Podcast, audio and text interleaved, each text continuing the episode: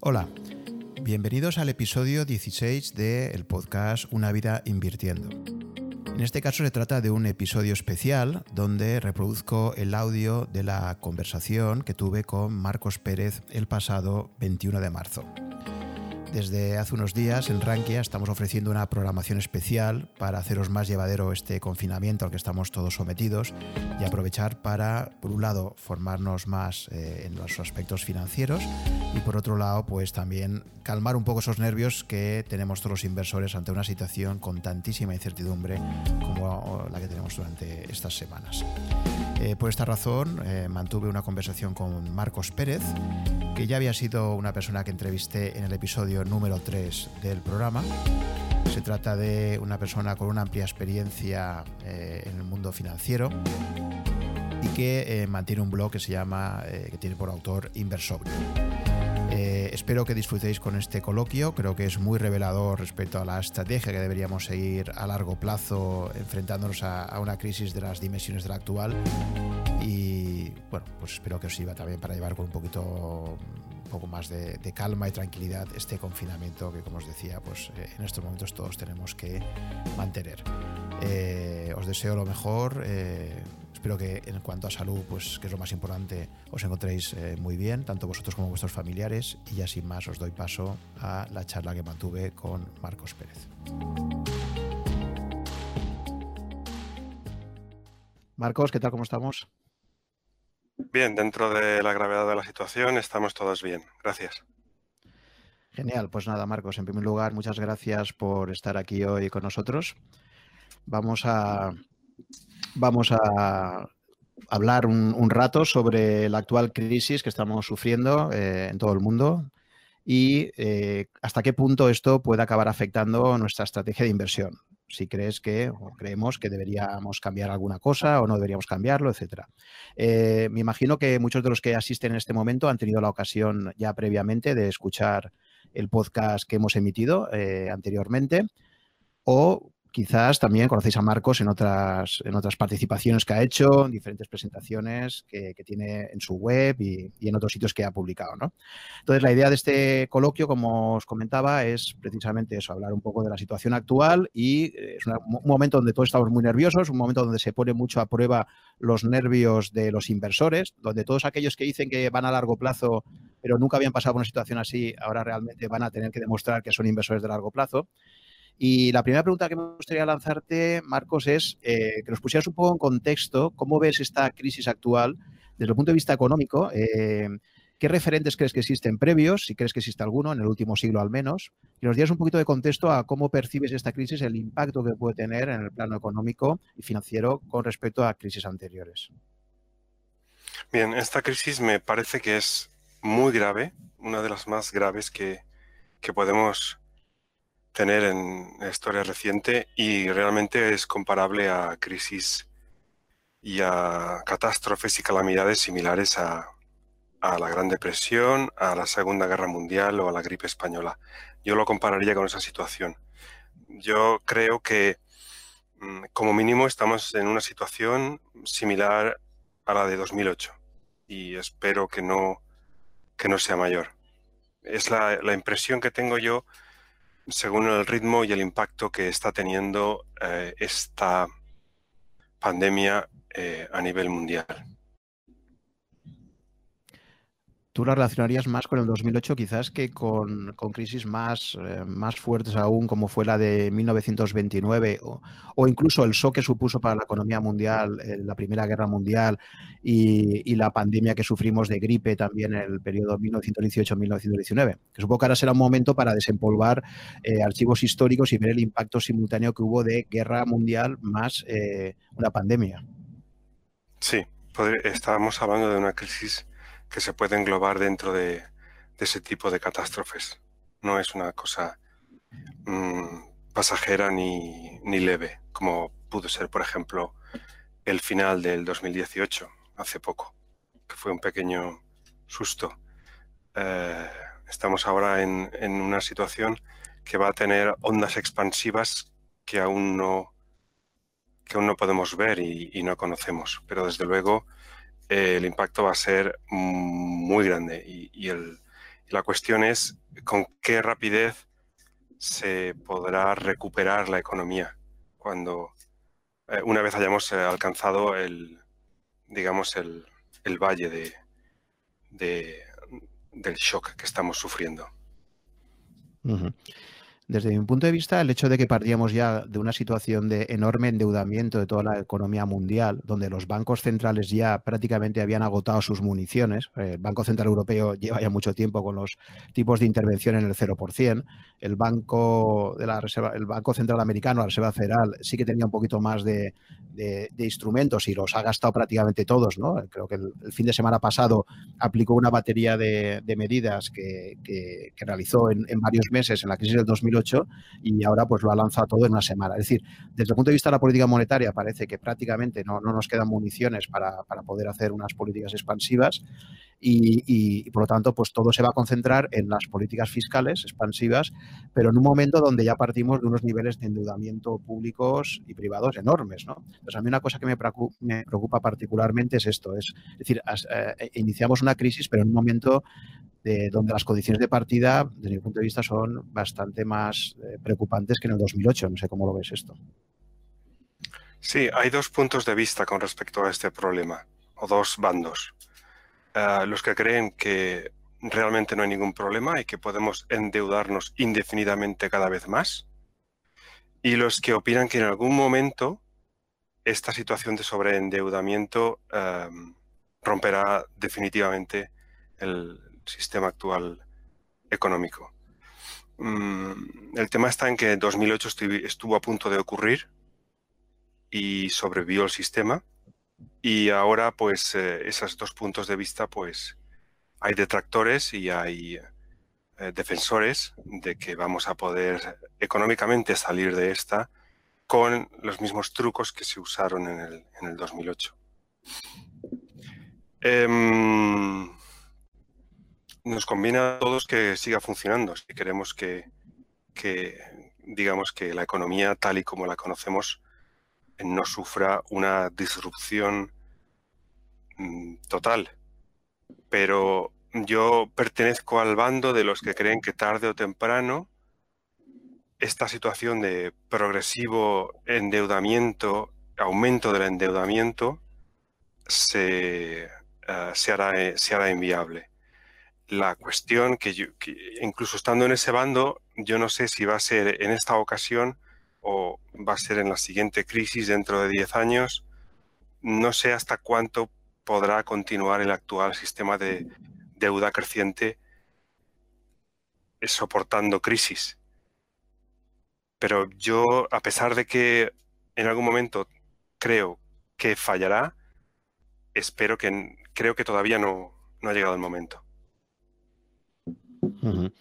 La salida, lo que nos diría la teoría económica, la salida natural de, este proceso de políticas enormemente expansivas, tanto la monetaria como la fiscal, eh, es, la inflación, ¿no? O sea, por definición, al final, si tú expandes muchísimo el, dinero, dinero fiat desde el año 71, desde que se produjo la, la finalización del sistema de Bretton Woods, eh, lo que nos dice la teoría económica es que efectivamente al final pues tiene que aparecer la inflación por algún lado, ¿no? Cosa que curiosamente hasta ahora no, se ha producido. Y también otra cosa que nos dice la teoría económica y que, a mí me ha sorprendido estas últimas dos semanas, eh, un fenómeno, a ver tú qué opinas, pero una cosa que me ha sorprendido bastante ha sido que típicamente cuando se producen estas situaciones de crisis, el oro empieza a subir de precio e incluso también muchos hablaban de que eh, criptomonedas como Bitcoin, que precisamente una de sus grandes características es la, oferta limitada que tiene, lo máximo que habrá serán 21 millones, en 2140 aproximadamente, pues tanto el oro como Bitcoin habían caído en las últimas dos semanas. ¿no? Ahora sí que parece que Bitcoin está recuperando, el oro no lo he visto en los últimos días, y quería preguntarte un poco qué opinas sobre esa reacción que ha habido de, Bitcoin y oro, eh, también cayendo, se ha sido como caer todos los, activos, ¿no? Y si te has sorprendido y si crees que esto se va a mantener en las próximas semanas, meses, o, crees que finalmente eh, se acabará convirtiendo un poco en valores refugio, ¿no? Pues eh, verás, el tema, el tema con los valores refugio o con el comportamiento esperado de, los activos es que nunca es nunca se comportan de manera eh, eh, sincronizada y, exacta el día que lo esperas. voy a intentar desarrollar esta idea un poco más. ¿De acuerdo? Em, generalmente cuando uno construye una cartera con un porcentaje en bolsa y un porcentaje en bonos, espera que cuando las caídas en bolsa, espera que las caídas en bolsa se vean compensadas con subida por, eh, por la inversión en bonos. Efectivamente, así ocurre en el medio plazo. Pero si estamos siguiendo el mercado día a día, esas correlaciones esperadas de medio plazo varían de manera salvaje. Entonces, hay días en los que sí que tenemos la correlación que los activos se comportan como esperamos, pero hay días en los que no se comportan como esperamos. Entonces hay que tener cuidado de mirar estos comportamientos demasiado, eh, con una frecuencia demasiado baja, porque eh, al mercado le toma un tiempo considerar dónde va a depositar sus inversiones. No es una solución que se produce el mismo día que sucede un hecho, sino que tarda un tiempo en, en, reaccionar. Por ejemplo, estoy viendo un, estoy viendo un gráfico del oro en, en 2008 y efectivamente el, día que Lehman quebró, los siguientes días el, oro subió, subió un 15%, pero al cabo de un par de semanas volvió a bajar otro 20%. Y hasta finales de noviembre no empezó otra vez a subir, subiendo en los siguientes meses un 28%. Quiero decir, los activos no se comportan como esperamos todos los días, sino que hay que dejarles un tiempo para que el mercado eh, digiera lo que está ocurriendo y finalmente puedan converger a su comportamiento natural. Y en ese respecto también, eh, la huida hacia la liquidez suele ser otra de las salidas, pero a mí también, a ver, ¿tú qué opinas? Otra de las cosas que ahora están surgiendo, y hemos comentado un poco por Twitter también, una cosa que a mí también me preocupa es hasta qué punto, obviamente las entidades que están más endeudadas de todos son los bancos, por definición, ¿no? Son entidades enormemente apalancadas. Entonces, eh, en este contexto actual, eh, las posibilidades de que algunas entidades financieras tengan serios problemas de liquidez o de solvencia eh, podría llegar a provocar pues, eh, situaciones de resolución rápida de la entidad. ¿no? Ahora con, en, Europa, con la nueva normativa que tenemos, ya, como sabes, no se van a hacer bailouts, no se van a hacer rescates desde fuera como, como nos pasó mucho en España, ¿no? En, el periodo 2011-2012 sobre todo, sino que ahora lo que vamos a tener es bail-ins. Es decir, primero, en caso de que un banco eh, colapsara, primero eh, pagarían los accionistas, después los bonistas, pero ojo, y esto ya tenemos un precedente en Chipre, finalmente los depositantes, por lo menos por los que estén por encima de 100.000 euros, por encima de lo que cubre el Fondo de Garantía de Depósitos, también eh, tendrían que asumir eh, esa pérdida. E insisto, esto no es ciencia ficción, esto es algo que ya pasó en el caso de Chipre. Entonces, quería preguntarte primero, yendo a lo concreto, ¿crees que la situación de Chipre podría producirse en alguna entidad financiera de la zona euro de nuevo? o te parece, una, te parece un escenario de ciencia ficción? Y, a partir de ahí, bueno, pues si crees también eso, que estos posibles problemas que tienen los bancos o que podrían tener los bancos, eh, también obligarían a ser especialmente cuidadosos a los depositantes en, mantener esos límites de 100.000 euros por, eh, por entidad. No creo que dejen que ocurra. Es decir, podemos tener casos puntuales en bancos pequeños pero no creo que dejen ocurra porque podrían producir un pánico bancario generalizado que sí que haría colapsar el sistema inmediatamente. Entonces, si es necesario cambiar alguna ley, se cambia, pero no creo que dejen que eso ocurra para entidades grandes, eh, por propia supervivencia del sistema. O sea que tú estarías muy tranquilo teniendo cantidades por encima de 100.000 euros en, en, cuentas en liquidez, ¿no? Ah, no. bueno, em, a ver, em, imaginemos una, persona que tiene 300.000 euros en liquidez. Pues es un poquito, eh, con lo poco que cuesta repartirlo en tres grandes bancos, ¿para qué va a tomar el riesgo de tenerlo solo en uno? Es que, quiero decir, ah, el sentido común no quita que sea poco probable que suceda. Lo primero de todo es el sentido común. Es decir, si si me, cuesta muy poco esfuerzo y dinero cubrirme frente a un hecho catastrófico, pues me cubro. Mm. Entonces, eh, ah, no creo que vayan a dejar quebrar grandes entidades bancarias. harán lo que sea, aunque sea cambiar la ley otra vez, para que no ocurra, pero no me cuesta nada repartir el dinero entre X, entre X bancos, si lo que estoy es en liquidez. Claro, esto conecta mucho con, lo que debatíamos en nuestro podcast eh, que grabamos ya casi hace un año, eh, cuando hablábamos de estrategias convexas. Es decir, en general, lo que nos tenemos que plantear siempre es cuál puede ser nuestra pérdida máxima. Y efectivamente, o como decía Charlie Manger, dime dónde voy a morir para no ir allí, ¿no? Entonces, claro, en este caso, efectivamente, yo también digo, bueno, ¿cuál es la probabilidad de, que una entidad financiera que tenemos nuestro dinero depositado pueda colapsar, pueda quebrar? Pues es muy bajo, puede ser un cero total. Pero claro, ¿cuál era la probabilidad de que la situación actual que estamos sufriendo en Europa con el coronavirus eh, se fuera a dar a inicios de enero? Yo recuerdo perfectamente un, paper de, nuestro comúnmente admirado Nassim Taleb con, con Joe Norman y, y Janer Baum el 26 de enero, donde ya precisamente alertaban de esto y decían deberían tomarse medidas drásticas desde ya, asumir eh, el coste que supone cerrar eh, las llegadas de, viajeros desde China, eh, porque si esto no lo hacemos a muy corto plazo asumiendo ese coste, luego tendremos un coste muy superior. Y ellos ya alertaban de esto y bueno, ya hemos visto que, se hizo pues, todo lo contrario, hasta la propia Organización Mundial de la Salud estuvo más de un mes diciendo que bueno, que no hacía falta tomar medidas demasiado extremas, etcétera, ¿no? entonces esto es un poco lo mismo trasladado al ámbito financiero, ¿no? Es decir, si tú tienes una probabilidad, aunque sea muy pequeña, pero de algo que te supone riesgo de ruina, tienes que intentar protegerte de ello a toda costa. Efectivamente, efectivamente. No hay que confundir la probabilidad de que algo suceda con el impacto que puede tener en nosotros si realmente sucede.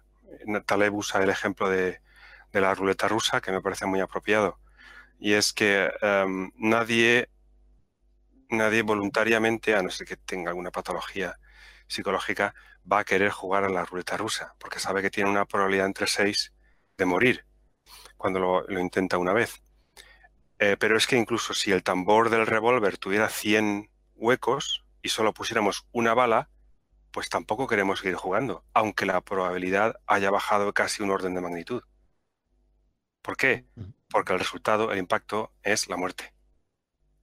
Pues aquí se trata exactamente de lo mismo. De, no de estimar probabilidades y jugar a que algo no va a ocurrir, sino estimar qué pasaría si ocurriese independientemente de su probabilidad. Y también pone el ejemplo de si tú te subirías a un avión que tiene el 99% de posibilidades de aterrizar con éxito, pero hay ese 1% de posibilidades de que, el, avión se estrelle. Entonces, te, subes a un avión que te dan esa información de aquí hay un 1% de posibilidades de que, de que el avión no aterrice. Exactamente. Pues es, lo mismo, ¿no? Sí, es lo mismo, exactamente. Entonces yo creo que esto es una idea importantísima y que desgraciadamente la, yo creo que la, industria financiera y en general los conocimientos financieros eh, mainstream, lo que es el mundo académico convencional, precisamente desde mi punto de vista no ha considerado suficientemente lo que son los riesgos de cola sistémicos. ¿no? Eh, es decir, trabaja mucho con lo que Taleb denomina medio cristal, trabaja mucho con distribuciones normales. Esas distribuciones normales, claro, los riesgos de cola son riesgos muy delgados. O sea, es una probabilidad muy baja, pero además de que sea muy baja, el efecto no es devastador. Yo creo que aquí es donde está la gran diferencia. ¿Cómo ves tú, eh, Marcos, precisamente ¿no? esa predominancia en el, ámbito académico de este tipo de concepciones?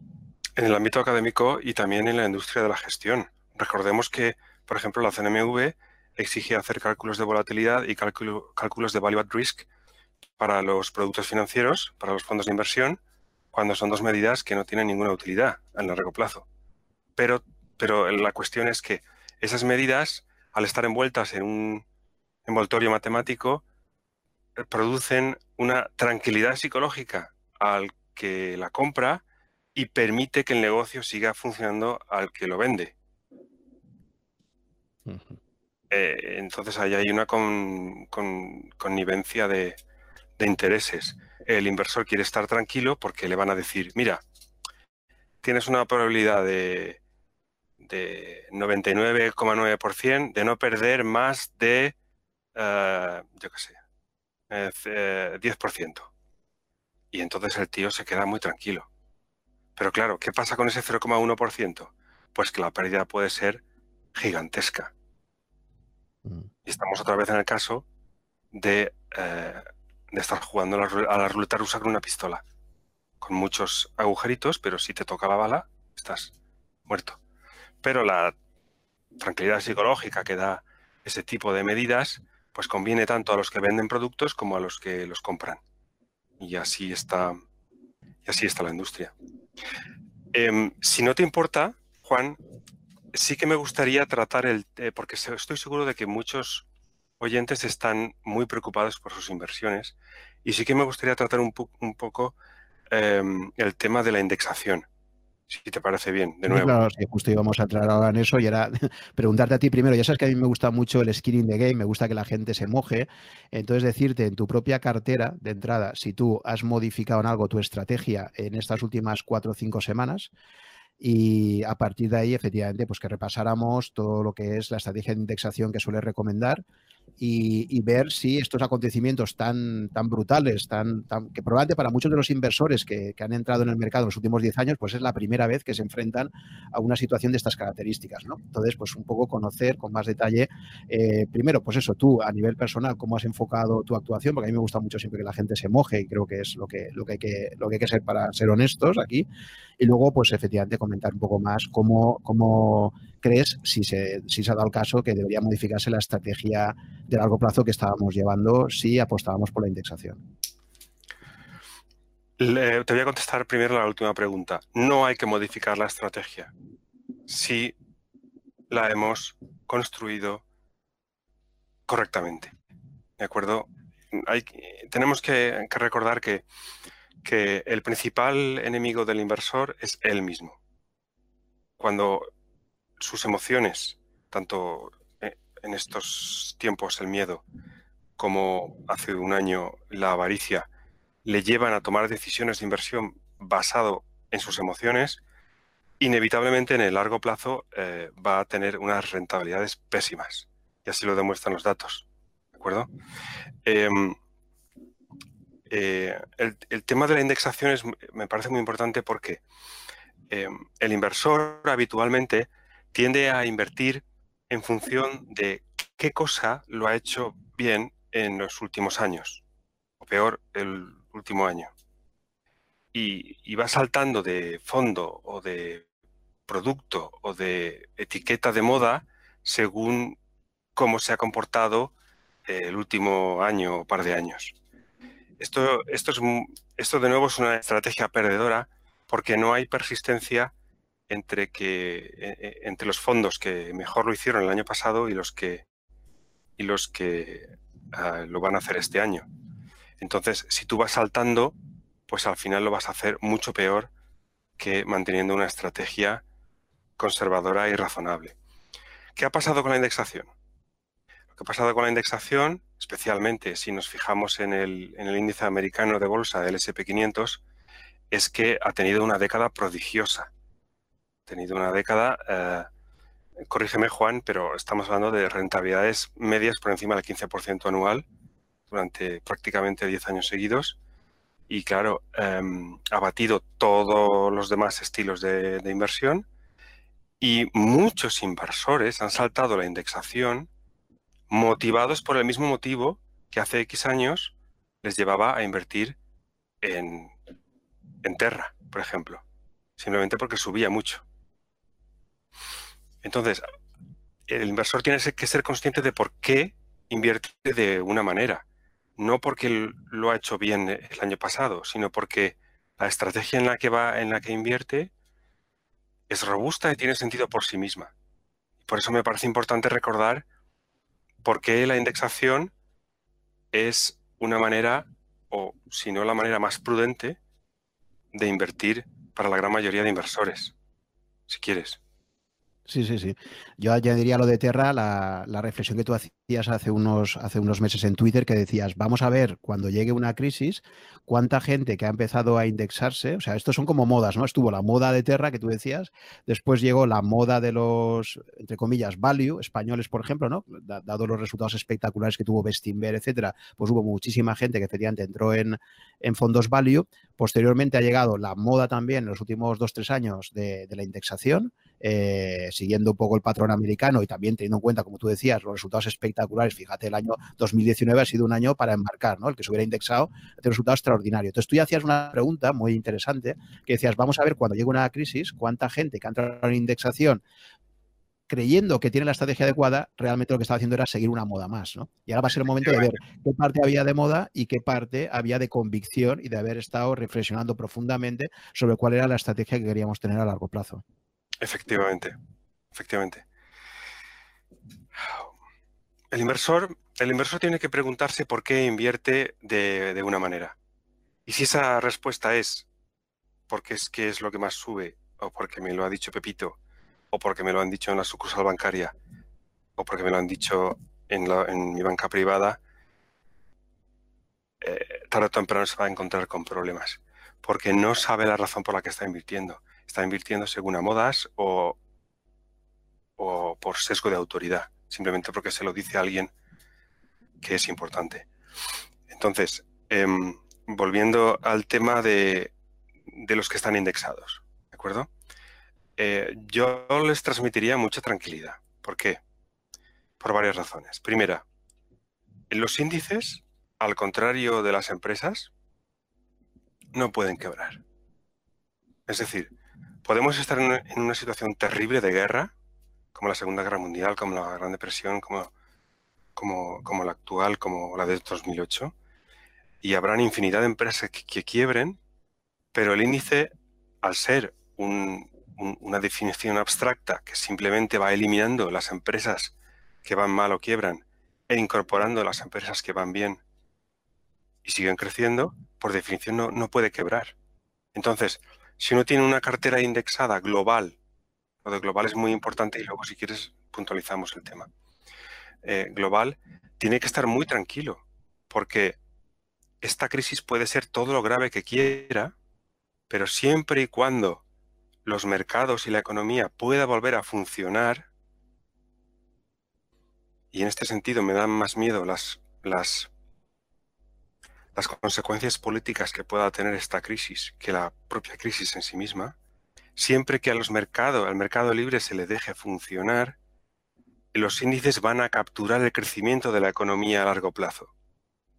Entonces no tiene que estar para nada eh, nervioso el inversor en, índices si está eh, diversificado de manera global. Sí, si te parece, profundizamos más en ese concepto porque hay gente que cree que indexarse es estar comprado del, IBEX 35 o, de, o del Eurostox, ¿no? Entonces, claro, o sea, ¿qué es realmente, cuando hablamos de una estrategia indexada global, ¿de qué estamos hablando? Vale. A ver, el tema está en que, mm, eh, voy a poner un ejemplo. Esta última década eh, la bolsa estrella ha sido la estadounidense. Ha sido la bolsa que más ha subido con, diferencia, ¿de acuerdo? Eh, ha ganado de calle, ha duplicado y triplicado otras bolsas, por ejemplo la europea. Eh, pero, pero esto no siempre es así. Antes de la crisis de 2008, fueron los rates, es decir, los mercados emergentes, las bolsas que mejor lo hicieron tres veces mejor que las bolsas de los mercados desarrollados. En los años 90, la bolsa que mejor lo hizo fue la europea, en particular la alemana. Y en los años 80, antes del crash japonés del, 90, fue el Nikkei, que dobló el resto de bolsas.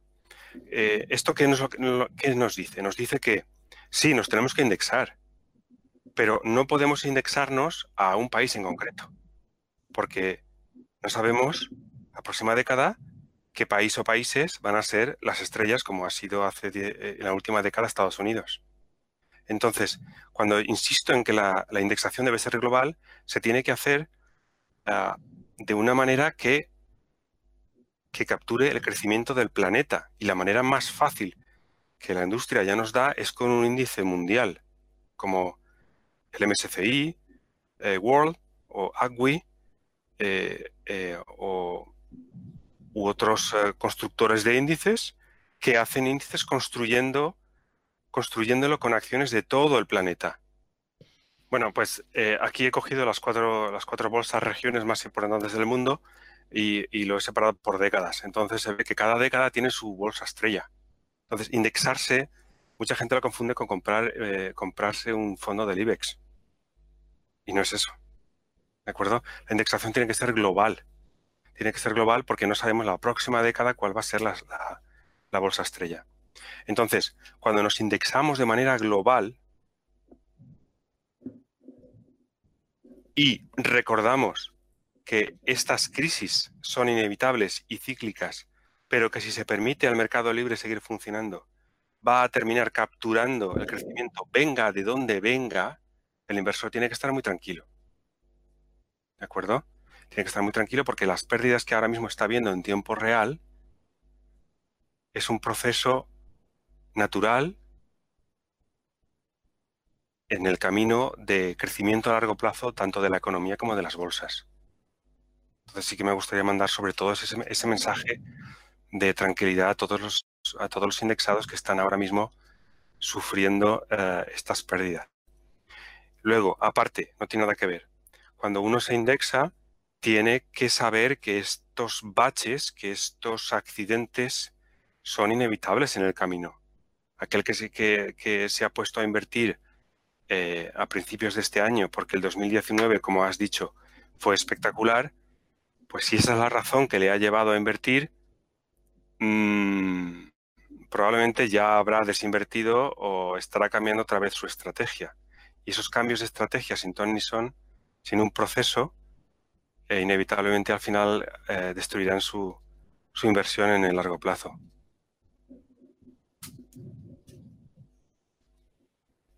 No sé si quieres comentar algo más, Juan. Sí, bueno, eh, no, no, estabas, eh, está muy interesante lo que estabas comentando. Es tu primera reflexión es, es decir, no, como decía John Bogle, stay the course, ¿no? Mantén, mantén el camino.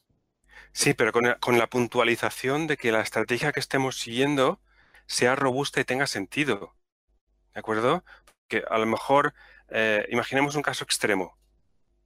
No sé si, si quedan todavía, pero hace años en España era muy popular invertir solamente en el BBVA, Santander y Telefónica. ¿De acuerdo? Y la gente creía que estaba diversificada.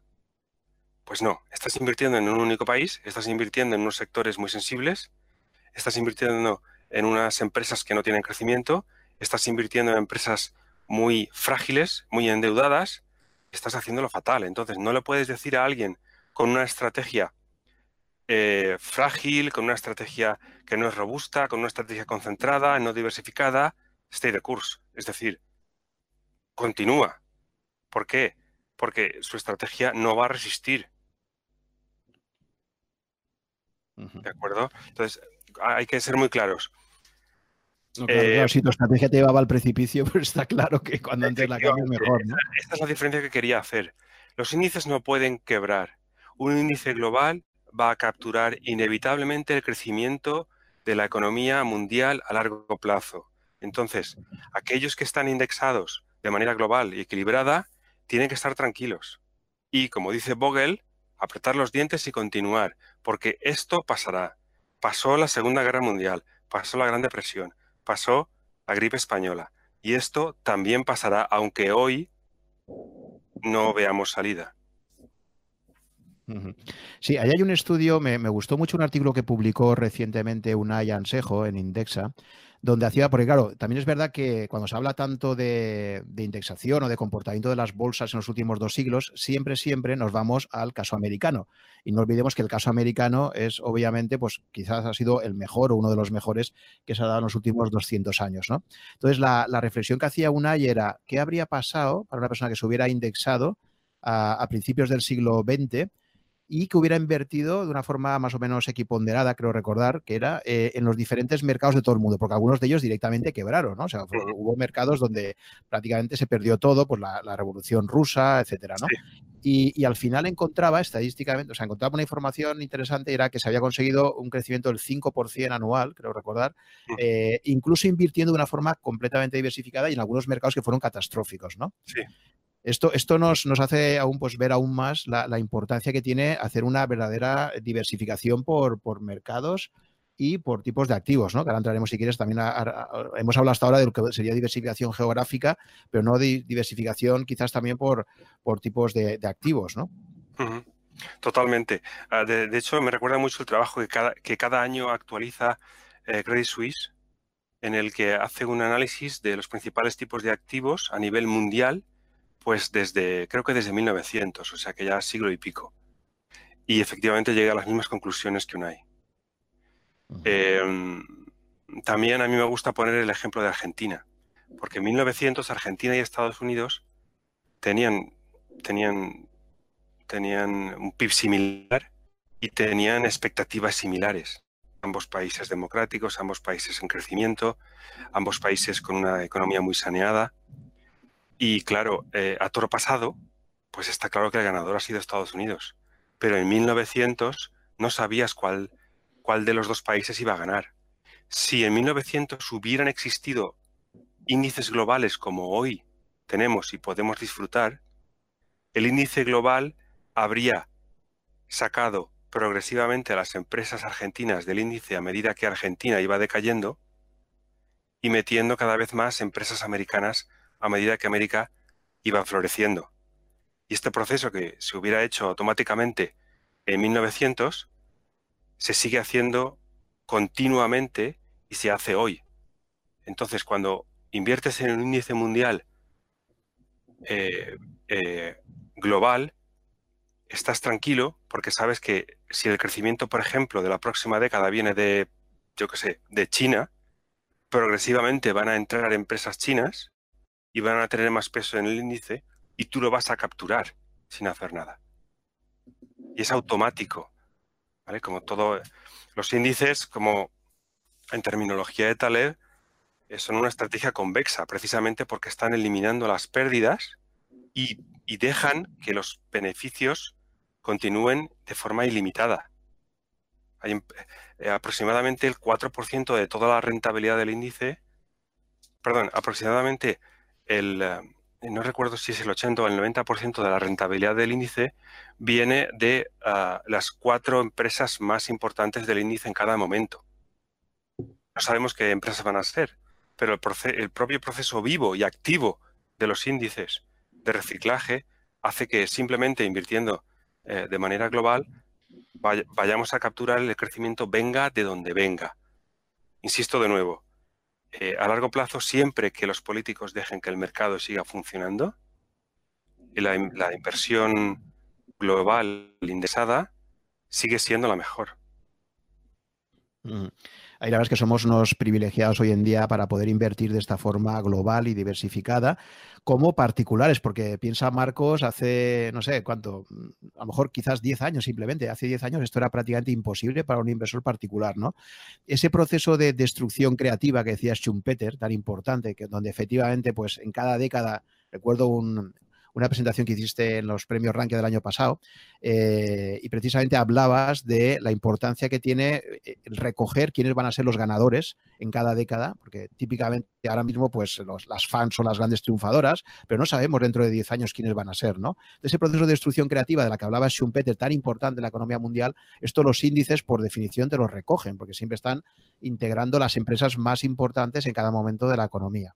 Efectivamente. Pero, pero, pero, estos son instrumentos, ya digo, y, posibilidades para nosotros como inversores particulares, que ya digo, eh, no hace ni siquiera 10 años probablemente que un inversor particular español, por ejemplo, pues tuviera la posibilidad de poder indexarse de una forma global y diversificada.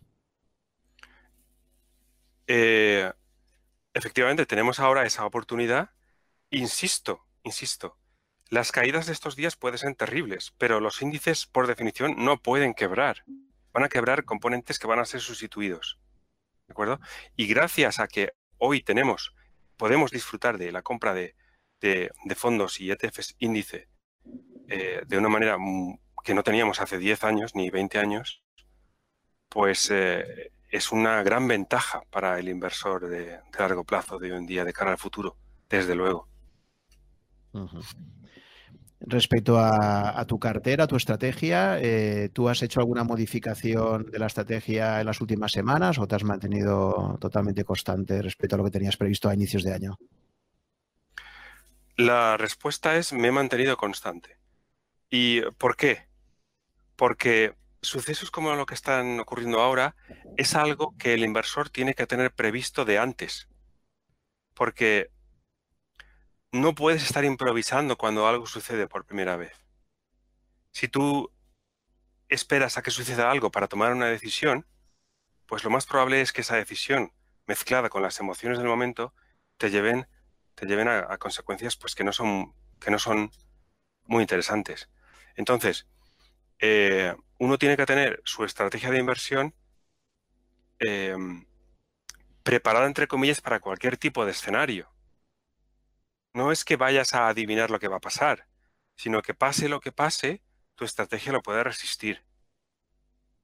¿De acuerdo? Entonces, a la respuesta de si he hecho algo, una cosa diferente en mis inversiones, la respuesta es no. Porque si lo hubiera hecho, significa que mi estrategia no estaba preparada para algo así.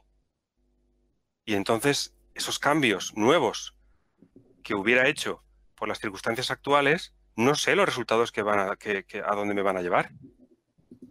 Entonces, mm, de nuevo, estoy con Jack Bogle al 100%. Es decir, si tú sabes por qué estás invirtiendo en algo, por ejemplo, en una cartera de fondos eh, indexados mundiales, si tú sabes la razón por la que estás invirtiendo así, no vas a hacer ningún cambio. Eh, por supuesto que las caídas duelen porque mentalmente percibimos esa bajada en el valor como una pérdida monetaria, pero forman parte del camino, forman parte de un proceso. Hay que centrarse en el proceso de inversión, no en las decisiones que podemos tomar eh, según las circunstancias del momento. Porque si vamos tomando decisiones según las circunstancias, en primer lugar, no vamos a, poder evaluarlas correctamente, porque solo se puede evaluar lo que ha sucedido a posteriori. Y nos van a llevar a tomar decisiones pues que eh, eh, inevitablemente al cabo de un nos pueden salir bien al principio, pero que inevitablemente nos van a llevar a la ruina.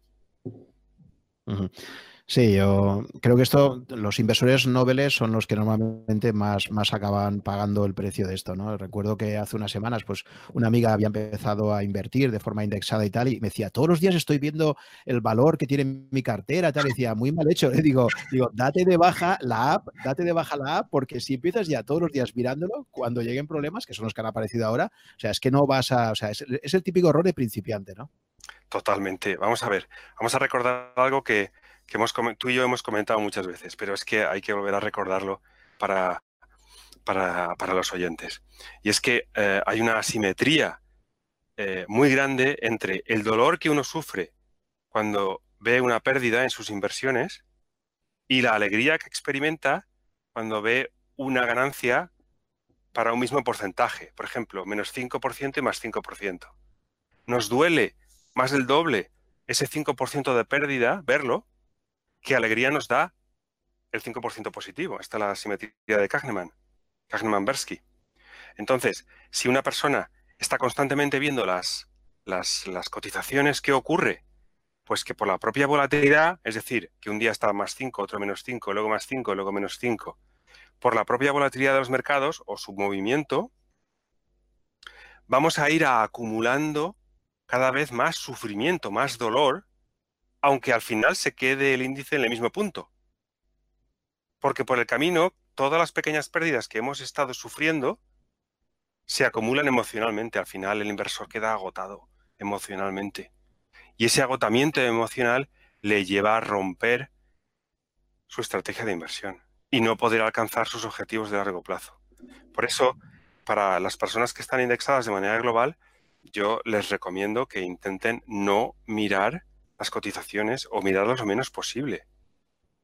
Porque no va a quebrar, porque va a capturar el crecimiento cuando vuelva y, porque les va a ahorrar un, sufrimiento, un dolor que es eh, totalmente inútil.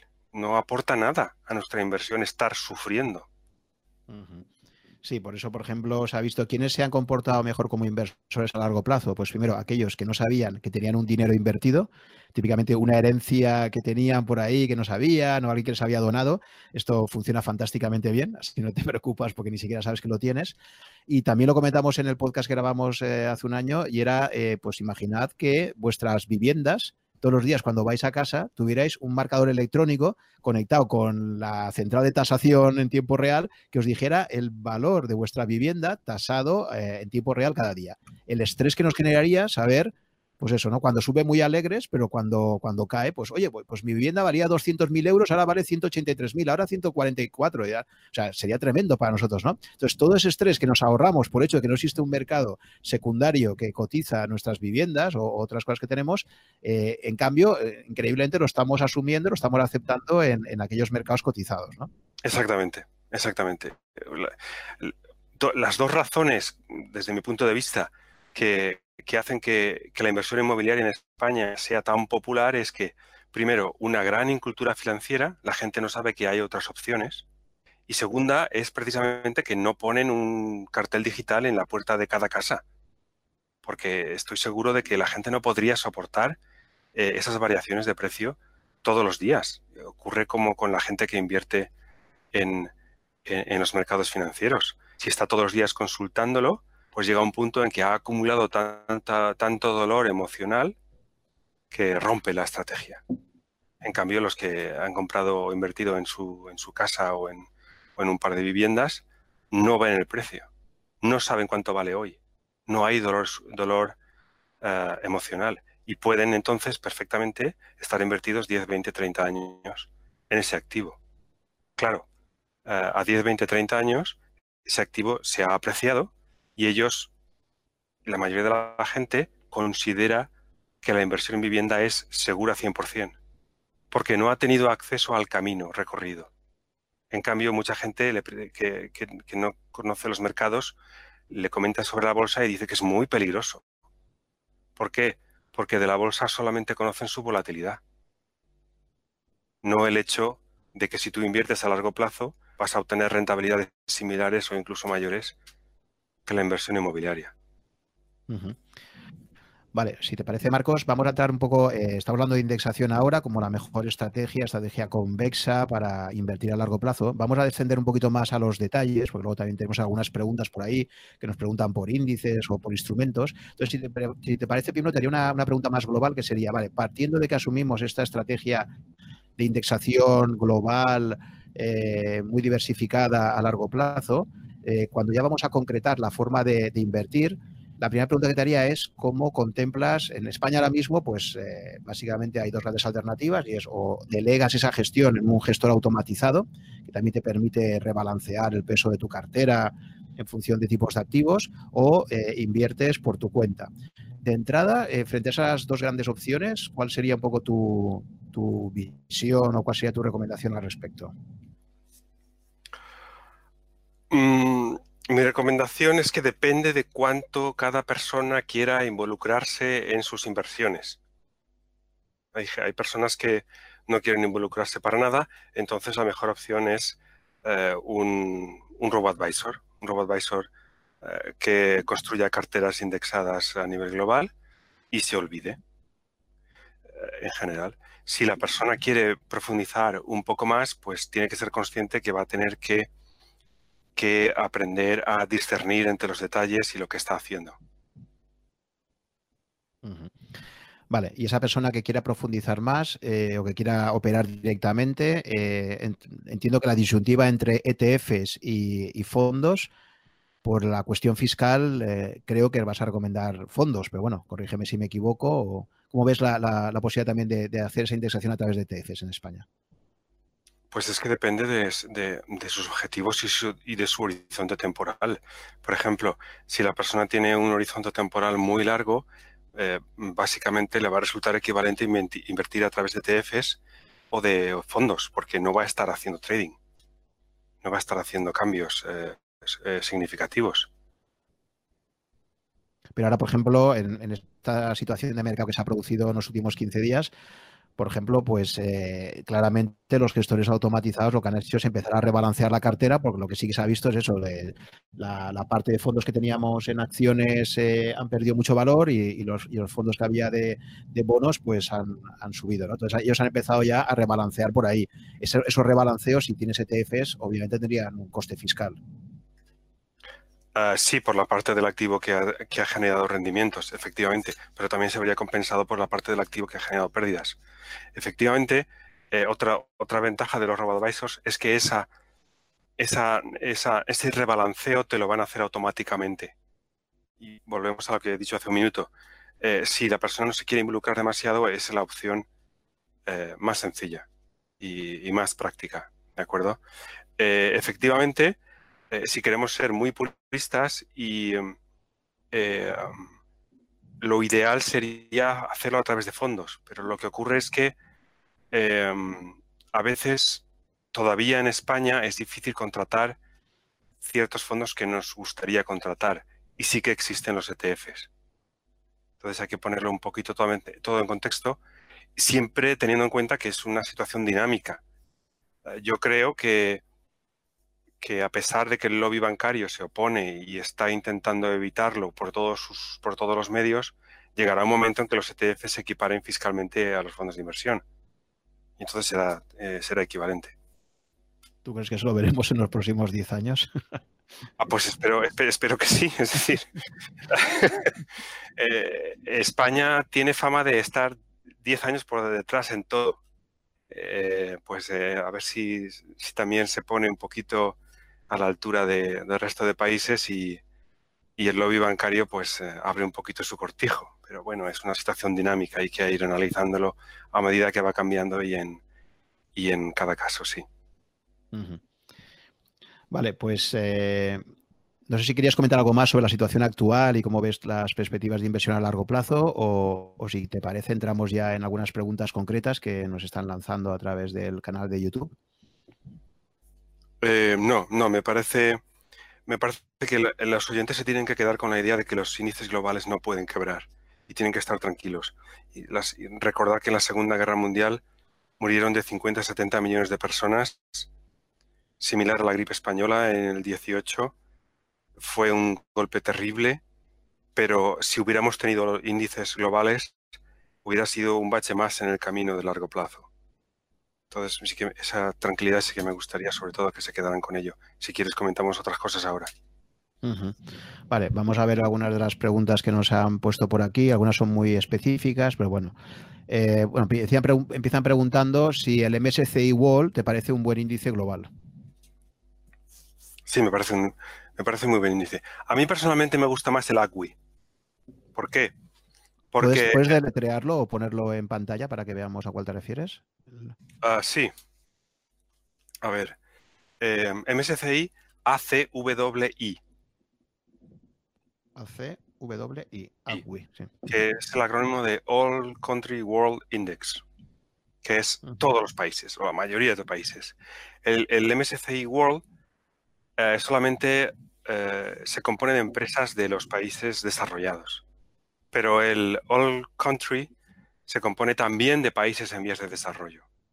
Entonces, ¿por qué eh, la diferencia es mínima en, la última década, o las últimas dos décadas entre los dos índices? Es muy pequeña. Pero ¿por qué, a pesar de ser muy pequeña, me gusta más el, el All Country? Porque, insisto, no sabemos cuál va a ser la estrella en los próximos 10 años. A lo mejor es India o China. Pues inevitablemente van a ir subiendo el peso de India o China en el índice, si son estos países las estrellas de la próxima década, eh, y bajando el de los otros, de tal manera que lo vamos a capturar más fácilmente que si nos limitamos a un índice que ya está eliminando países, por definición, que es el World. Por eso a mí me gusta, ahora mismo no hay mucha diferencia, pero a mí me gusta más a largo plazo el MSCI AGWI, muy interesante. La verdad es que este es un índice mucho menos conocido, ¿no? ¿Por qué crees que está tampoco promociona este índice en la industria? Ah, bueno, mm, como acabo de, como he dicho antes, hay muy poca diferencia en rentabilidad en los últimos años. Los dos prácticamente se mueven igual, ¿de acuerdo? Hablo de dos décadas. Ah, entonces, eh, es, eh, es más fácil convencer a los inversores de invertir en países occidentales que en que en un país africano, por ejemplo, o en un país minoritario de Latinoamérica. Eh, y como no hay mucha diferencia, pues casi todo el mundo se va directamente al MSCI World. Es una... Ahora mismo no hay diferencia, pero podría haber diferencia. Estamos otra vez en el caso, en el ejemplo de, eh, que comentábamos al principio, ¿no? Dice, no me interesan tanto las probabilidades de que algo suceda o no suceda como las consecuencias que puede tener si sucede o no. Entonces, teniendo los dos, pues voy a irme al Agui. ¿Por qué? Porque si por casualidad el crecimiento está en los países en vías de desarrollo en la próxima década, como ya pasó a principios de los años 2000, pues el Agui lo va a capturar mucho mejor que el World. Por ejemplo, no sé cómo tú lo ves, pero yo parece claro que un, que un ganador a nivel geopolítico de esta, de esta enorme crisis va a ser China, ¿no? China eh, ha sido la primera que se enfrentó al problema, eh, parece que ya está saliendo de él y en el momento que se ponga toda su maquinaria en marcha otra vez, pues yo creo que va a ser uno de los grandes beneficiados y de alguna forma puede haber un, ya, estaba cada vez teniendo más peso ¿no? a nivel mundial, pero, pero creo que de esta crisis del coronavirus China va a salir reforzada eh, comparada con las economías occidentales. Eh, esto va a tener un impacto también en los índices. Eh, es cierto que invertir en China a día de hoy es complicado. Hay muchísimos gestores que te dicen que ojito con las inversiones en compañías chinas porque siempre son operaciones un poco opacas. Nunca sabes hasta qué punto te, la pueden dar con queso ahí, ¿no? En, comprando compañías eh, de hecho, conozco eso, varios gestores que operan en activo que me decía, mira, es que estas compañías eh, me ha acabado saliendo porque es que no me fío un pelo, ¿no? Pero lo que parece claro es que a nivel global, eh, China yo creo que después de esta crisis va a salir muy reforzada y, va a ganar mucho más peso económico. No sé cómo lo ves tú. Totalmente. Además, China es un, es un ejemplo fantástico de estrategia convexa en el sentido de Taleb, porque recuerdo, hablo de memoria, en enero todavía no, no no, teníamos suficiente información para discernir eh, cómo de grande era el problema del, del COVID-19. incluso eh, quiero recordar que hubieron algunos periodistas que denunciaron la situación en algunos hospitales chinos que fueron reprimidos por el régimen chino. Pero eh, no sé si fue a finales de enero, China dio un giro de 180 grados y se lo tomó en serio. Se lo tomó en serio y cerró Wuhan. ¿Qué es lo que, está, lo que hizo China en ese momento? Lo que hizo China fue una estrategia convexa de libro. Es decir, yo voy a cortar la pérdida, que es muy dura, pero hasta ahí voy a perder. Y el impacto en el PIB va a ser X, pero no más. Y acepto ese X de pérdida. ¿Qué es lo que ha ocurrido? Pues lo que ha ocurrido a 21 de marzo es que eh, China está volviendo a activarse cuando Occidente todavía estamos en la fase de crecimiento exponencial de, contagiados. China, a diferencia de las democracias occidentales, tiene la ventaja, entre comillas, de que al ser una dictadura, pues puede tomar ese tipo de decisiones sin coste político. Ellos van a continuar en el poder, lo hagan bien o lo hagan mal.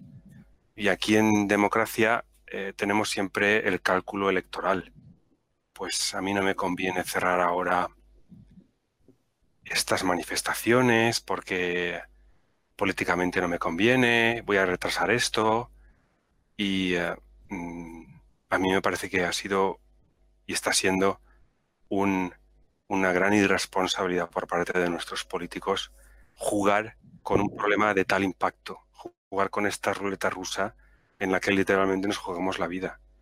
Y China lo que ha demostrado es eso, es el poder de las estrategias convexas cuando desconoces el impacto que va a tener eh, eh, finalmente un suceso poco probable. Es, es un ejemplo paradigmático. Y como tú bien dices, ha situado China en una posición de fuerza para los próximos meses y años eh, que va a desequilibrar la balanza geoestratégica a nivel mundial de una manera muy importante, porque las bolsas están anticipando ahora la caída del Producto Interior Bruto de las economías occidentales. Pero es que esa caída eh, eh, de la actividad económica se va a producir cuando China se está reactivando. O sea que eh, pone a China en una situación de privilegio que históricamente pues es, no es nada nada habitual que suceda algo así. Pero bueno, también hay que reconocer que China actuó siguiendo los principios de Taleb y cortó las pérdidas en su momento y, le ha funcionado. Nosotros aquí en Europa y en Estados Unidos llegamos tarde y mal. Sí, sí.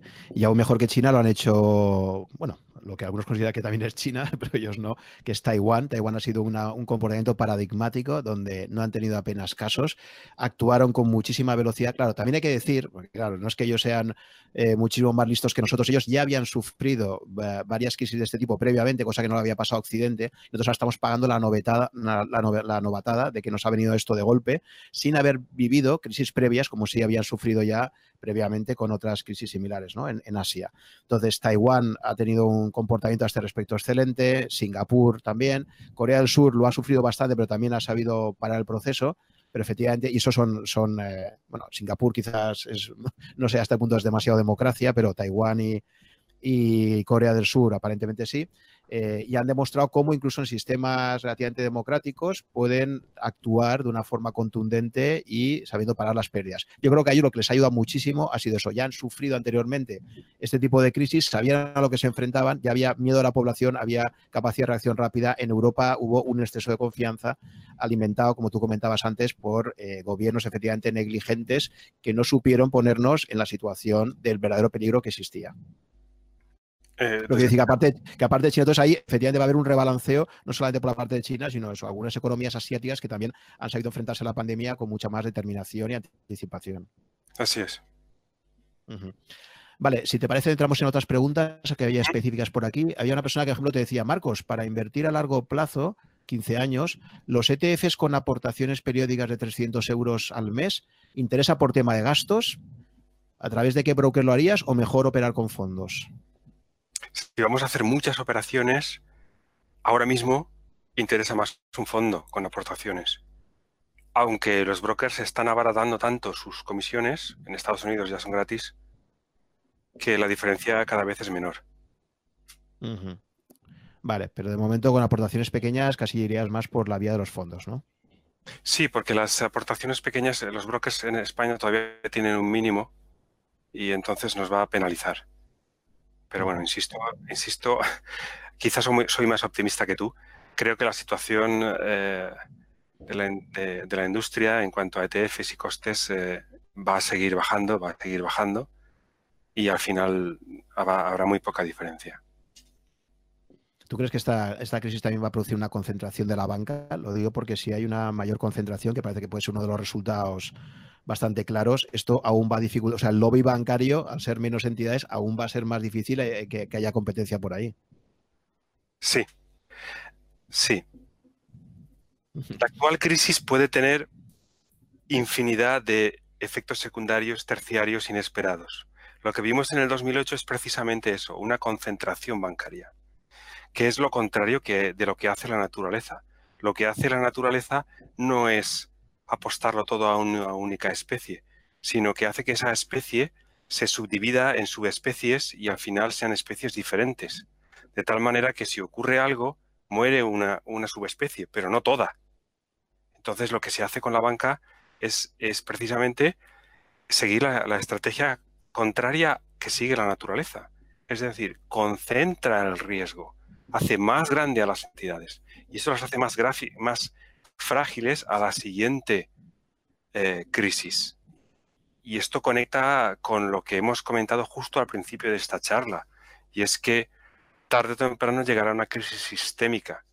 Cuando solo quede un banco y solo quede un banco central en el mundo y una única moneda, pues em, podremos ponerle más ceros a, a, esa moneda con más QEs y todo lo que tú quieras, pero llegará un momento en que la desconexión entre la economía real y la economía financiera sea tan grande que no se sostenga. Espero que, falte mucho para eso. También, otra de las consecuencias que puede tener esta crisis es, eh, es que el Estado, los estados, asuman más poder y, limiten cada vez más nuestras libertades. porque lo que ha ocurrido en la historia generalmente es que cuando ha habido una situación excepcional, por ejemplo guerras, pues se han tomado decisiones que eran necesarias, pero luego muchas se han quedado ahí. Y eso es uno de mis miedos. Uno de mis miedos es que haya una deriva hacia un Estado más fuerte y a una menor democracia y menores libertades civiles. Sí, de luego es uno de los peligros que existe. Al respecto de lo que comentabas hace un momento, también quería hacer dos, consideraciones que se me han ocurrido en todos estos días de, turbulencias. La primera que parece muy clara es una cosa que también resalta muchísimo Taleb en sus libros, en, su obra Incherto, y es cómo la sobreoptimización, el exceso de eficiencia a la hora de conectar las cadenas de suministro en todo el mundo, está provocando precisamente eh, pues que nos hagamos todos más frágiles. Esto lo hemos vivido, por ejemplo, pues fabricación de mascarillas. ¿no? Si la fabricación de mascarillas ahora mismo está concentrada fundamentalmente en China o en Alemania, por ejemplo, y de repente estos dos países deciden que no quieren exportar esas mascarillas, pues te encuentras en países como España, donde ahora mismo literalmente pues no sabes de dónde sacarlas a corto plazo. ¿no? Eh, y esto yo creo que va a llevar a los gobiernos, como pasó en su día, recuerda en la posguerra, pues como Franco en su momento decidió crear el Instituto Nacional de Industria y la SEAT y tal, en un momento de autarquía, pues para dotar dentro del país de, una industria eh, propia eh, en situaciones, en, sectores que consideraba estratégicos. ¿no? Yo me imagino que esta, crisis va a hacer reflexionar a, todos los gobiernos occidentales de qué tipo de industrias deben tener capacidad autónoma de producción sin depender de terceros países que en un momento dado, o bien por fuerza mayor o por decisiones geoestratégicas, decidan cerrarte el grifo y te quedas sin el acceso a, ese tipo de productos. Eso sería una, primera derivada, ¿no? Y la segunda, bueno, si quieres, coméntame esta primero, ¿qué te parece, si estás de acuerdo o no al respecto? Y te comento la segunda. Sí, eh, eh, lo que también tiene, hay que considerar es que una vez pase esta crisis, esta crisis terrible, em, si a los gobiernos les va a interesar eh, apostar por sucesos que son muy poco probables, pero de impacto tremendo. Eso también también eh, no hay nunca que minusvalorar la estupidez de los políticos. Sí, sí, sobre todo cuando están más pendientes de ser elegidos a corto plazo que de... Efectivamente. Y la segunda reflexión que hacía sobre esta crisis a nivel global, eh, hace ya muchos años, unos 20 años como mínimo, recuerdo que estaba muy de moda una cosa que se llamó, no sé si tú llegaste a leer sobre el tema, se llamaba hipótesis Gaia. Hipótesis Gaia de, un científico que se llama James Lovelock. Sí, la conozco hablaba de que al final Gaia, o sea, el planeta Tierra, son, el mayor organismo vivo del planeta Tierra es el propio planeta, es digamos el ecosistema, y cómo el ecosistema cuando considera que una de las partes, en este caso claramente la raza humana, está de alguna forma perjudicando al conjunto, genera sus propios mecanismos eh, emergentes para intentar frenar esto. ¿no? Eh, ha sido muy llamativa las imágenes recientes de Venecia con los canales, con el agua transparente, los peces por allí hacia, o, la caída que se ha producido en la contaminación global. ¿no? Entonces, otra reflexión que, que, supongo que vamos a derivar de aquí es hasta qué punto el surgimiento de este tipo de virus o otros fenómenos de esta naturaleza puede ser como una reacción eh, del, ecosistema, digamos, frente al exceso de eh, utilización por parte de la raza humana de, las condiciones del planeta, ¿sabes? Digo, es una que habrá que dar una pensada también, quizás. Em, ah, yo no lo veo así.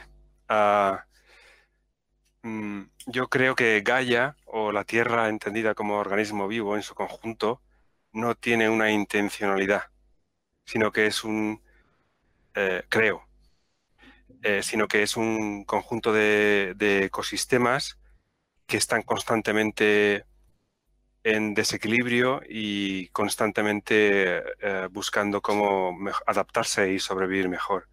Entonces, em, la hipótesis de que este virus pueda ser una respuesta de Gaia para equilibrar el daño, entre comillas, que le hacemos al planeta, eh, yo creo que no tiene sentido porque eso implica darle a Gaia una intencionalidad consciente.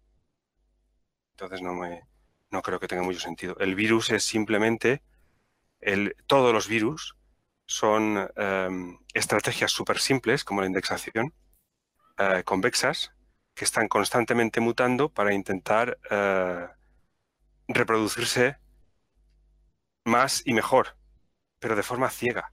Lo hacen de forma ciega y aleatoria el virus está constantemente mutando eh, y es precisamente esa capacidad de mutación la que, eh, eh, lo que lo hace peligroso y lo hace resistente, que es lo contrario que hacen los bancos. Los bancos están constantemente absorbiendo a otros pequeños bancos y concentrando su negocio en unas pocas apuestas que, como has dicho antes, los convierten en frágiles ante cualquier cambio. Y los virus están haciendo lo contrario. Los virus están mutando constantemente porque no saben si este verano el calor les va a venir bien para para seguir contaminando y matando a la gente o no. Eh, deberíamos aprender de los mecanismos de la naturaleza, como también insiste Taleb en ello. Vale, vamos con más preguntas que plantean los oyentes. Eh, bueno, un oyente comenta, tengo un multifondo de Caixa súper diversificado en varios mercados y pierdo más de 8.000 euros, más de 11.000 en Caixa. A largo plazo es de lo que hablas, que hay que dejarlo crecer. Que se refiere a esto, no sé, que no debería vender, ¿no? O sea, que lleva unas acumuladas importantes, pero que... Eh, desconozco, desconozco ese producto, pero si el producto eh, se trata de una inversión global y, bien diversificada y de bajo coste, no debe vender, por supuesto. A ver, un momento. Estamos aquí suponiendo que hablamos siempre de un único tipo de inversor, que es el inversor a largo plazo. Es el ese inversor de largo plazo que invierte de la manera que hemos estado hablando eh, antes, pues no debe vender, porque esto es un caje del oficio, un bache en el camino que inevitablemente iba a llegar tarde o temprano por cualquier motivo. ¿De acuerdo? Eh, ahora bien, si se, trata, si se trata de una persona que va a necesitar el dinero a corto plazo, no puede estar invertido en una estrategia que, mm, digamos que una vez por década, le produce este tipo de pérdidas. Entonces el error no está en invertir de manera indexada, el error está en que no ha planificado su inversión antes. ¿De acuerdo? Por eso las respuestas yo las estoy dando siempre para un inversor de largo plazo. ¿De acuerdo? Estamos en ese, en ese tipo de, respuesta, porque la respuesta para un inversor de, corto plazo puede ser muy diferente. Vale, otra pregunta dice, ¿el MSCI Wall está bien balanceado entre regiones o tiene demasiado peso de Estados Unidos? Tiene un montón de peso de Estados Unidos, pero insisto, eh, es la opción menos mala.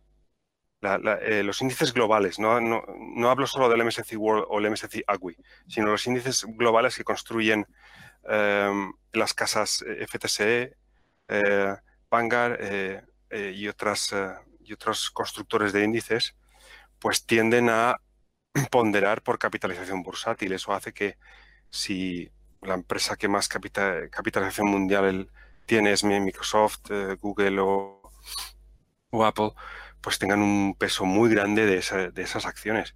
Pero insisto, es la opción menos mala. ¿Por qué? Porque cuando cambien las tornas dentro de cinco años o diez años, sea la empresa X, India o China, la que más pese, pues va a ser la que más pondere en el índice. Vale. También preguntan qué fondo indexado mundial recomendáis. Eh, supongo que no sé si está refiriendo a algún fondo muy específico o, o, tipo de fondo. Pero bueno, has, hablado del AGWI antes, ¿no? Sí, del índice MSCI AGWI, sí. Ese sería, ¿no? Y... Es mi favorito, sí. Pero ese fondo se puede comprar en diferentes gestoras o... Hay diferentes gestoras y se puede comprar eh, en diferentes modalidades. ¿De acuerdo? Lo que pasa es que dependiendo de las circunstancias de cada uno, pues va a preferir, se puede preferir un producto u otro. Lo que tiene que buscar el inversor es que le dé acceso al índice MSCI AGWI a bajo coste eh, y de una manera eficaz para sus circunstancias. Habría que ir caso por caso. Sí.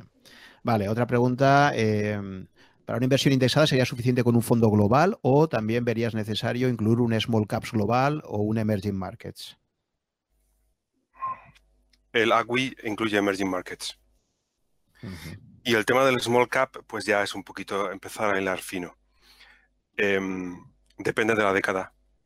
Depende de la, de, la, década, los small caps a muy largo plazo, ¿vale? Por ejemplo, hablo de los trabajos de Jeremy Siegel, a un siglo vista o más, small caps generan mayor rentabilidad que los eh, big caps, que las grandes empresas, ¿de acuerdo? Pero hay décadas que no.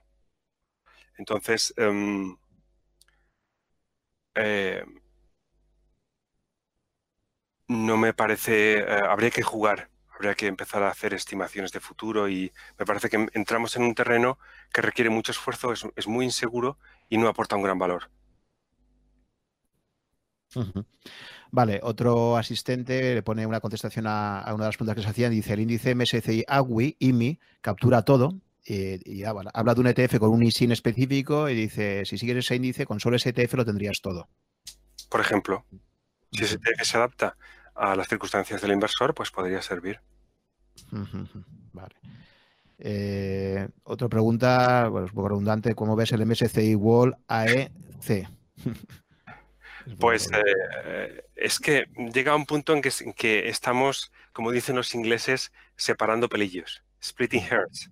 Entonces, em, me parece más importante eh, quedarse con el concepto global, que es el que nos va a hacer resilientes en la inversión a largo plazo, que pelearnos por si este índice es mejor que el otro, porque el año pasado lo hizo un pelín mejor. Lo importante es el concepto de base porque esas pequeñas diferencias son diferencias que no vamos a poder predecir en el futuro. Y mm, me parece que es dedicarle una energía que no, que no te va a dar luego en forma de rentabilidad apreciable. Vale, también hay otra pregunta que es, ¿sería recomendable abrir una cuenta en el extranjero para no tener todos los fondos en España en este momento? En caso positivo, ¿qué país podría ser?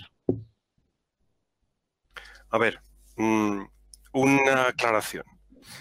Em, cuando uno invierte en un fondo, lo hace a través de un banco o a través de un broker, ah, lo que obtiene son participaciones de un fondo de inversión que está domiciliado en, puede ser domiciliado en España, si su ISIN empieza por ES, puede ser domiciliado en Dublín, si su, si ISIN empieza por IR de Irlanda, puede estar domiciliado en, Luxemburgo, si empieza por LU, y luego, eh, esa domiciliación significa que el dinero está depositado en un banco allí. Es decir, que si tú en España compras un ETF o suscribes un fondo de, de, eh, de, Luxemburgo, lo que tienes que mirar es el depositario de ese fondo, porque al final tu dinero va a estar en ese banco, no en el banco a través del que lo suscribes. Esto es muy positivo, muy práctico, porque nos permite diversificar, diversificar el riesgo a nivel personal geográfico, en el sentido de que si invertimos en fondos que están domiciliados en, en Dublín o en Luxemburgo, en realidad nuestro dinero está allí, aunque lo hayamos hecho a través de un banco o broker español. ¿De acuerdo? Es, es, una, es, un, es un matiz muy importante que mucha gente desconoce. Se cree, mucha gente cree que si que si suscribe un fondo a través de un banco, pues el dinero está en ese banco. No, no es así. Está en el depositario del fondo que ha suscrito. Efectivamente, y es verdad que la mayor parte de fondos en Europa están domiciliados o bien en Irlanda o bien en Luxemburgo, ¿no? Quería preguntarte, ¿crees que hay crees que al final el matiz es apenas, porque el otro día también recuerdo en un pequeño debate en, en Twitter, eh, Luis Benguerel decía, Luxemburgo mejor por la seguridad jurídica, porque ahí te aseguras que no te van a cambiar las condiciones, etcétera. ¿no? Era como que era un país que da muchísima seguridad jurídica al inversor. Y, no, no sé si tú opinas que puede ser lo mismo, o sea, que decir, que no, que te parece despreciable el efecto que puede haber entre domiciliarlo en, Irlanda, Luxemburgo o, incluso en España. España quizás más peligro, ¿no? Eh, sí. Esto ya es un poco opinión personal, ¿de acuerdo?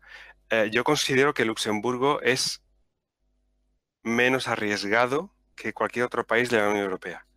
Porque los países de la Unión Europea, incluido Irlanda, están sometidos a los dictados de Bruselas, que no, que ah, digamos que va por libre. Y eso es un peligro potencial. Eh, por eso a mí personalmente me gusta más Luxemburgo. Pero Luxemburgo también está dentro de la Unión Europea, ¿no? Sí, pero en temas de en temas de inversiones y, de política financiera, ellos eh, tienen una mayor independencia que, la que puede tener, por ejemplo, Irlanda o, por supuesto, España. Ellos, digamos que se dedican a esto. Entonces, cuidan eh, eh, ese riesgo de cola con, con, sumo, cuidado. o sea, estoy con Benguerel totalmente. es una opinión personal, es una opinión personal. y estamos hablando de una situación extrema en que, no sé, el euro se va a romper o cosas así, ¿no? Que, que es muy poco probable, pero si no nos cuesta nada cubrirnos de ese suceso, del impacto que puede tener, pues es conveniente aprovecharlo. Los fondos Vanguard en, Europa creo que están en Irlanda todos, ¿no? O también tienen en Luxemburgo. Sí, están en Irlanda, por ahora. Vale. Eh, más preguntitas por aquí. Vamos a ver. Eh, ¿Es cierto que los indexados de renta fija no replican el mercado igual de bien que los de renta variable? Los fondos indexados en renta fija. Sí, porque tienen unos criterios que no son equiparables eh, conceptualmente a los de a los de renta variable. Em, digamos que no te da. Es que aquí el tema está en que los indexados de renta fija cada uno es de su padre y su madre. Son muy heterogéneos. Y hay que intentar siempre ir a, los más, a, los que engloben más, eh, más tipos de, bonos y, y, lo hagan de una manera más eh, menos concentrada. ¿De acuerdo? Pero es que hay mucha, mucha diferencia. Así como podemos hablar de los índices Mm, aunque cada índice se pueda construir de manera diferente, al final conceptualmente son muy similares. Los índices de renta fija, pues cada uno es, mm, está definido de manera muy diferente. Hay que intentar buscar siempre los más globales y los más equilibrados. Vale, y finalmente preguntan también, ¿es preferible pagar el porcentaje de custodia de un fondo indexado o pagar por un ETF que tiene máster? Eh, eh, entiendo la pregunta como eh, fondo de custodia. Ah, eh, el coste total, claro. Claro. Es que, a ver, cuando uno invierte tiene que tener en cuenta el coste total de lo que le cuesta invertir. Es decir, no solo el TER, sino también el, coste del, del, custodio, del banco depositario. Hay brokers que ya no cobran comisión de custodia. ¿De acuerdo? Entonces, uno tiene que hacer un esfuerzo y, ir a buscar esos brokers que no cobran comisión de custodia. ¿De acuerdo? Eh, y siempre, siempre sumar todos los costes, ¿de acuerdo? Porque una opción nos puede estar vendiendo unos fondos o ETFs muy baratos, pero si luego te cobran una comisión X por tal y por tal y por tal que hacen que sea mayor que en otro sitio donde sí que, sí que cobran, pues eh, la comparativa tiene que hacerse siempre en total de todos los costes que impactan al inversor. Efectivamente. Vale, Marcos, y ya para finalizar, dado que estamos aquí en confinamiento todos, te veo ahí todos los libros que tienes detrás, que tienes una buena biblioteca. Eh, me gustaría que en esta situación de confinamiento, ¿qué, lecturas nos recomendarías? Primero, para entender, yo creo que al final por eso es, tan buena la historia, ¿no? Para que nos dé un poquito de perspectiva. Esto ya ha pasado antes a la humanidad. Antes pensábamos que somos los primeros para todo y esto ya ha ocurrido. Entonces, me gustaría que nos dieras algunos consejos de lecturas para este largo confinamiento que nos espera, que nos ayude, por un lado, a tranquilizarnos y a entender mejor en un contexto histórico, eh, pues lo que estamos viviendo y que aprovechemos también un poco pues, para aprender a invertir mejor. Bueno, el, clásico de la inversión a largo plazo es el, libro de Jeremy Siegel. No sé si se ve bien. Sí, sí. Sí, Stocks for the Long Run, ¿no? For the long run, ok. Pues este es el libro clásico de la inversión a largo plazo que tiene una inmensa pega. Y es que está ah, enfocado casi exclusivamente al mercado americano. Y como antes has comentado, el mercado americano es una excepción positiva de lo que podría haber sucedido. Recuerdo el ejemplo de Argentina y Estados Unidos, que en 1900 eran, en 1900 eran países prácticamente gemelos y no sabíamos cuál iba a ganar. Entonces, eh, el libro de Jeremy Siegel es interesante en el sentido de que nos demuestra que si en un país hay seguridad jurídica se deja el libre mercado funcionar, la bolsa, los índices de bolsa acaban capturando el crecimiento de la economía y es la mejor manera de invertir a largo plazo. Pero como no sabemos la seguridad jurídica que va a tener el país X en la próxima década, lo mejor es hacerlo de manera global. Y luego, el libro que estaba repasando esta mañana para esta charla es el de un gestor de hedge funds que se llama Barton Biggs, que es Wealth, War and Wisdom. Este no lo conocía. Este libro está muy bien porque, porque, porque te hace un recorrido casi a diario o mes a mes de eh, la Segunda Guerra Mundial y las guerras eh, posteriores a la Segunda Guerra Mundial. ¿De acuerdo? ¿Y por qué es tan importante este recorrido con tanto detalle? Porque cuando tú estás, esto también lo comenta Taleb, cuando tú estás viviendo algo, no tienes la ventaja que tienen los libros de historia o las películas de saber cómo va a terminar. Entonces, esa incertidumbre vivida día a día y cómo se interpreta la realidad, este libro eh, lo refleja muy bien. Y es una lectura muy apropiada para estos tiempos que estamos viviendo de crisis terrible, porque nos enseña, nos enseña que independientemente de lo terrible que sea el desastre, Segunda Guerra Mundial en este caso, y otras guerras después de la Segunda Guerra Mundial, el ser humano siempre vence a la adversidad y acaba progresando cuando le dejan. ¿De acuerdo? Em, lo peor que podría suceder es que em, esta crisis nos llevara a situaciones en las que más países acabaran en la situación de Corea del Norte o, o dictaduras similares. Eso sería lo peor. Tenemos que permitir que las personas puedan sobreponerse, puedan interactuar y pueda el mercado eh, volver a funcionar. Porque siempre, siempre, siempre que, dejamos que el mercado funcione, las personas son capaces de superar los problemas y vuelve el crecimiento y el, y el progreso. Y esa fe es la que no debemos perder, porque cuando estamos en plena guerra, y en este libro se retrata muy bien esas situaciones, acordaos que en la Segunda Guerra Mundial, que murieron más de 50 millones de personas, en los años en 1940-41, nadie sabía cuánto tiempo iba a durar la guerra. Y realmente estaba muriendo la gente y no había ningún tipo de producción industrial ni, ni negocios, todo estaba enfocado a la guerra. Una persona en esa situación no ve que la guerra va a terminar y luego va a volver otra vez eh, una economía eh, que permita vivir a las personas pero siempre acaba volviendo. Y es importante mantener esa fe y esa esperanza en, los momentos más difíciles, porque tendemos a proyectar linealmente lo que estamos viviendo hoy, que es una situación terrible. Entonces, eh, conservar esa perspectiva y esa esperanza, esa fe en el ser humano, es eh, muy importante. Por eso me eh, recomendaba este libro hoy. Sí, es cierto. Por ejemplo, otro libro, yo ahora me estaba releyendo El mundo de ayer de Stefan Zweig, y ahí justo es, el ejemplo de lo que tú decías de una persona que está tan metida en, un drama eh, que se acaba suicidando, ¿no? Él se acabó suicidando en el 42 en Brasil, exiliado, porque él pensaba que Hitler jamás dejaría de estar en el poder, ¿no? Es un ejemplo de lo contrario, ¿no? De una persona que escribe sus memorias angustiado, pensando que eso no tiene solución y que pues eso, ¿no? Que la situación de Alemania va a ser dominante, etcétera, etcétera, ¿no? Y es un ejemplo contrario a lo que tú decías, ¿no?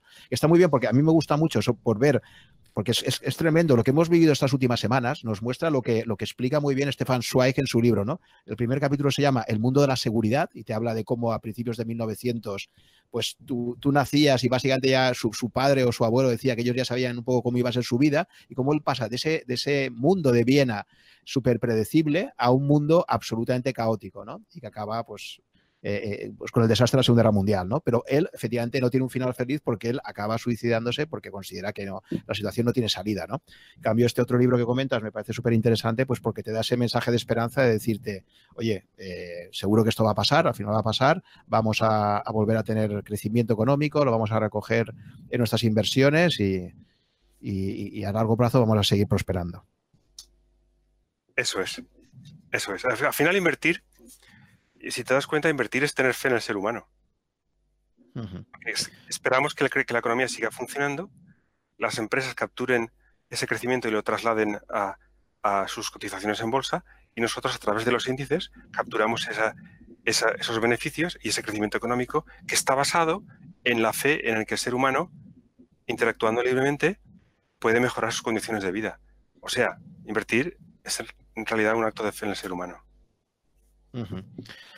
Perfecto, pues con este mensaje de esperanza eh, en medio de la guerra en la que estamos, porque yo, yo efectivamente estoy de acuerdo con que creo que esto es una guerra, o sea, es una guerra que se está librando. Es una guerra y tenemos que asumirlo como tal. Sí, estamos en economía de guerra con empresas que se están reconvirtiendo para producir eh, los productos, o sea, efectivamente, todo, todo nos indica que estamos, el símil más parecido es una economía de guerra, pero bueno, saldremos de esta y con ese mensaje de esperanza que comentas de Barton Biggs en ese libro que, que, voy a buscar ya de forma inmediata. Así que nada, Marcos, muchísimas gracias por haber estado compartiendo con nosotros este, este rato, haciendo esta apuesta común. Creo que es muy importante hacer un poco de terapia colectiva ahora en estos momentos tan complicados, el poder conversar. Sí, estamos, la, aislados, estamos juntos, estamos aislados, pero estamos juntos en esto. Y espero haber ayudado a, a las personas que, que ahora mismo estén sufriendo por, por, por, el comportamiento de los mercados eh, estas semanas, que ha sido, no hemos hablado de ello, pero, pero ha sido eh, extremadamente violento. Ha sido de los más violentos de toda la historia desde que hay registros. Pues lo dicho, muchísimas gracias y nos quedamos con una frase que acaba de poner un oyente y ha repetido tuya, que es invertir es tener fe en el ser humano. El ser humano interactuando libremente puede mejorar sus condiciones de vida. Así es. Así que con ese mensaje nos recuerda Ernesto, finalizamos esta conversación repitiéndote las gracias por compartir estos ratos con nosotros desde tu confinamiento, igual que el de todos, estamos todos aquí en casa. Lo bueno que tiene esto ahora ya es que no diferenciamos un sábado de un lunes de un martes, ¿no? Todos los días son, Todos los días son iguales. Son sábados o lunes. O, ya ni siquiera tienes la liga tampoco para seguirla, ¿no? Nada. Solo tenemos los libros. bueno, internet. Sí, sí, sí. Muy bien, por lo dicho, oye. A vosotros y salud. Marcos. Hola. Si te gustan estos coloquios que mantengo con inversores, aficionados o profesionales con una dilatada trayectoria, simplemente recomendarte que te hagas usuario registrado de Rankia si aún no lo eres y te suscribas a mi blog para recibir todas las novedades que publico allí, que pueden ser tanto webinars que vaya a hacer próximamente como la información de los nuevos podcasts que publico. El blog está disponible en rankia.com barra blog barra such. Ahí vas a poder encontrar todas las novedades que voy publicando, así como los enlaces a todos los contenidos que destaco. Por otra parte, también te recomiendo, si te interesa la temática financiera, eh, pues que te suscribas a las alertas que envía Rankia con todas las novedades de webinars o formación en general que imparte. Creo que os van a resultar de mucha utilidad.